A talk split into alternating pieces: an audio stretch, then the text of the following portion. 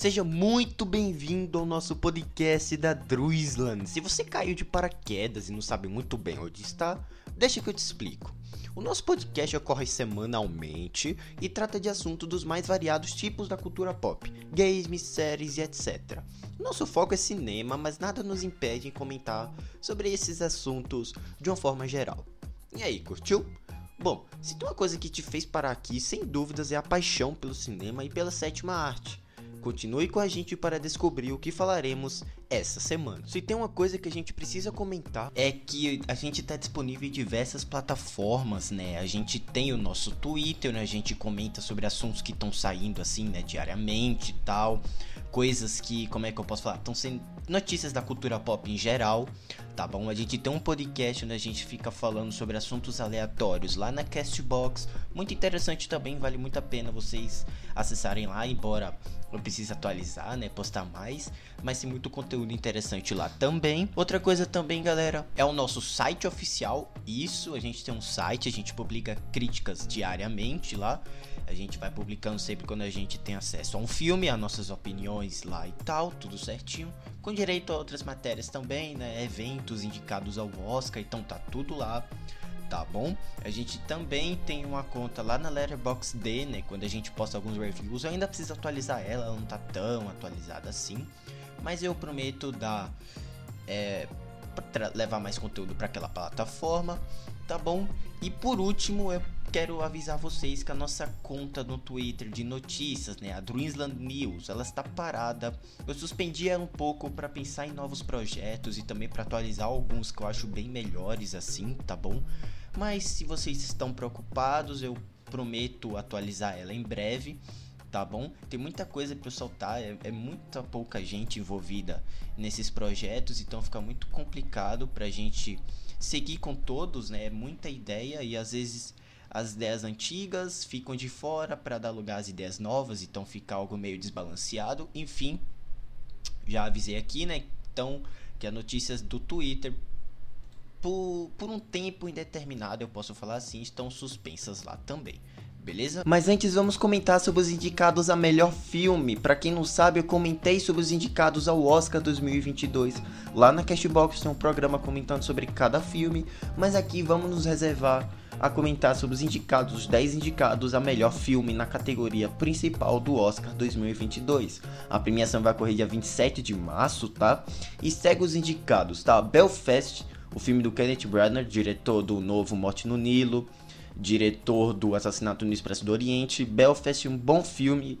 Estão falando que é um bom filme, eu ainda não consegui assistir. Coda no Ritmo do Coração, filme sobre uma família de surdos em que a filha em que a filha mais velha dele, se eu não me engano, ela decide ir por um seguir o caminho da música. Não olhe para cima, um bom filme da Netflix que tece alguns comentários, que faz alguns comentários muito pertinentes para a sociedade atual. Não sei se leva Drive My Car, a, o Oscar, a academia adotou anda adotando a mesma diversidade que, por exemplo, a gente viu no Oscar de Parasita. Tô achando muito interessante, muito poxa, incrível ter um filme, poxa, tão poderoso como Drive My Car. Eu realmente estou sem palavras. Vai ter um podcast sobre esse filme. Além disso, a gente tem Duna, que é o um filme popular, não tão popular assim. Mas se o Oscar precisa chamar mais gente, né, e aumentar a audiência, tem que ter esse tipo de filme. E eu acho que Duna é um, poxa, é um filmaço, mas talvez fique atrás de um outro filme que eu vou comentar aqui que eu acho que vença. Depois a gente tem King Richard criando campeãs que eu não sei realmente porque, o que esse filme está fazendo aqui. É um, filme tão mediano, tão medíocre, que, enfim. Licorice Pizza, do Paul Thomas Anderson. Bom filme, ele é o diretor de Trama Fantasma, se eu não me engano. Um filme muito adorável, um filme agradável, um filme divertido, um dos filmes mais leves da carreira do diretor. O Beco do Pesadelo, do Guilherme Del Toro. Esse de leve não tem nada, mas eu acho que não leva. Eu acho que o Beco do Pesadelo tem muito mais na parte técnica. E, lógico, o Ataque dos Cães que ou Ataque dos Cães ou Amor Sublime Amor pode levar é, essa estatueta, pois Ataque dos Cães é um filmaço. E também eu acho que Ataque dos Cães é um conjunto de acertos que é, poxa, é inigualável a qualquer outro filme que tenha lançado esse ano. A trilha é excelente, a atuação do Benedict Cumberbatch é excelente, A narrativa, por mais que seja lenta, ela é lenta para desenvolver sua, sua própria trama. E, poxa, lenta para desenvolver seus personagens também. Os coadjuvantes estão excelentes, né? Estão indicados. E a própria história também fala sobre um, um assunto que é muito interessante e que merece ser discutido em Hollywood ainda por muito tempo. Acho que Ataque dos Cães pode levar. E também tem o Amor Sublime Amor do Steven Spielberg, que quem sabe pode surpreender. Eu, particularmente, eu queria que Tic Tic Boom tivesse indicado aqui no lugar do King Richard. Eu acho que Tic Tic Boom é um filme muito mais poderoso, muito mais especial do que o protagonizado pelo Will Smith. Mas tá bom, a, academia adora um filme motivação, um filme de biografia, um filme com uma boa atuação. E eu acho que tá bom, devido aos seus méritos, devido aos, aos acontecimentos da academia nos últimos anos, acho que faz sentido o King Richard estar aqui. Mas eu queria muito que Tic Tic Boom estivesse presente, mas infelizmente não tá. Então fica aqui minha torcida para Ataque dos Cães e talvez Amor Sublime Amor possa surpreender também, certo? Então é isso, galera. Vamos comentar então sobre a melhor série do ano. Já é fevereiro e eu digo com clareza que é a melhor série do ano. Tá? E olha que eu ainda nem assisti a segunda temporada, mas não tem como. A primeira temporada é brilhante, é genial. Tá, vamos comentar sobre a primeira temporada de Euforia. Eu decidi assistir por conta própria, por causa do boca a boca, do bate-papo e consegui me surpreender muito. Não só me surpreendi, como coloquei nas, na lista do meu top 5 de séries que eu já vi na vida. É algo muito criativo e enfim, a gente vai comentar mais pra frente, tá bom? Fica aqui que a gente vai comentar sobre Euforia, a nova série da HBO, com a criação do Sam Levinson. I'd like each of you to get up tell us a five-minute story about your summer.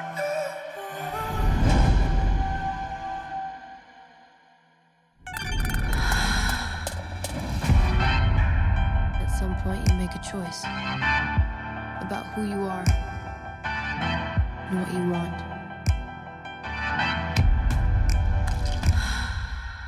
Hey, I'm Rue.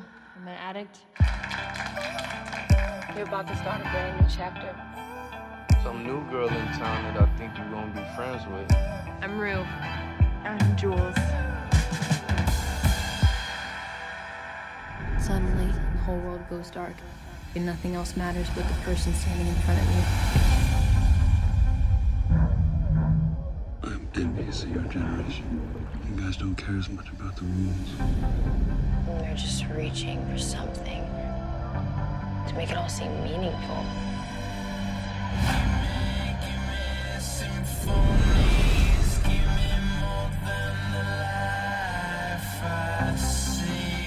Time I feel good, I think it'll last forever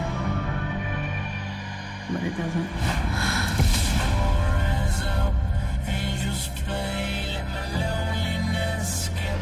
Nothing lasts forever. I've got an idea. Should I be concerned? You think because I went to rehab, I stayed clean? I mean, ain't that the point? Be a different person.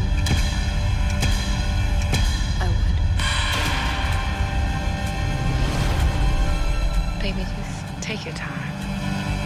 You're delicate. It's everyone I love to at least try and change.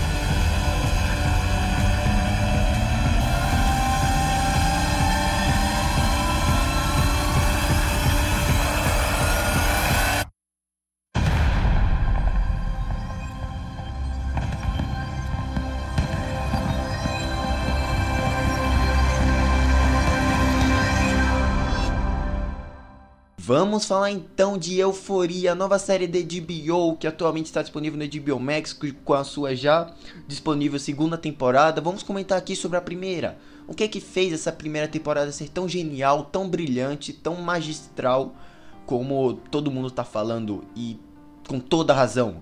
Zendaya está incrível. Vamos comentar aqui então sobre Euforia, a nova série adolescente da poxa dos últimos tempos e caramba, que obra poderosa.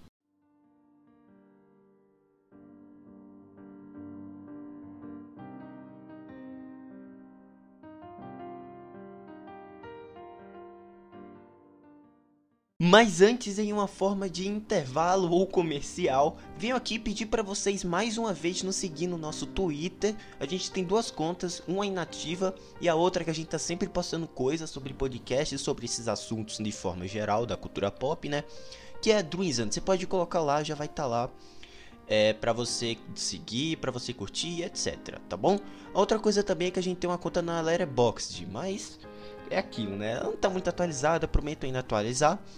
É isso, também tem o nosso site onde a gente posta as críticas, os nossos comentários dos podcasts sempre aparecem lá no nosso site também, beleza? Tem nosso podcast na Cashbox, dois na verdade, um sobre games, notícias e reviews de games, e o outro a gente comenta sobre eventos da cultura pop, é, premiações, alguns reviews que não saem nesse podcast daqui, mas saem lá na Cashbox, e é isso, tá bom?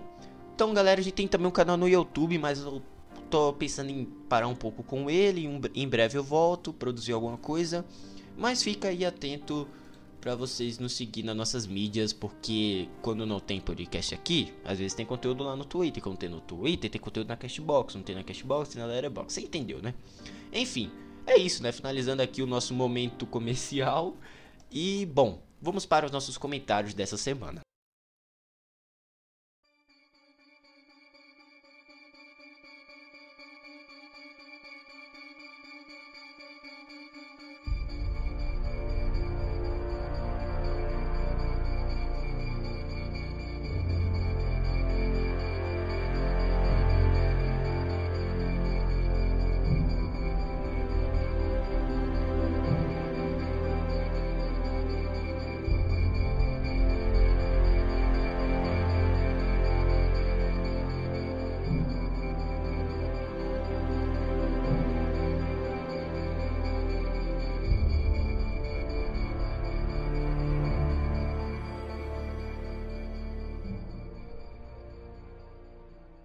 Ultimamente, se tem algo na TV ou streaming com uma profundidade e genialidade indescritíveis como a primeira temporada de Euforia, eu desconheço.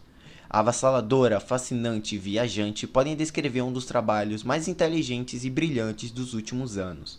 Antes de mais nada, de mais nada, vale a pena comentar que a série conta a história de um grupo de estudantes do ensino médio, o qual lida com diferentes situações típicas da idade, como busca pela identidade, trauma, comportamento nas redes sociais, vícios e até mesmo amizade. Em tudo há camada e diversas interpretações. Vemos personagens ultra complexos que giram em torno de uma narrativa não só envolvente, como também profunda, repleta de símbolos e mensagens, a um conjunto de técnicas que é melhor citar mais para frente.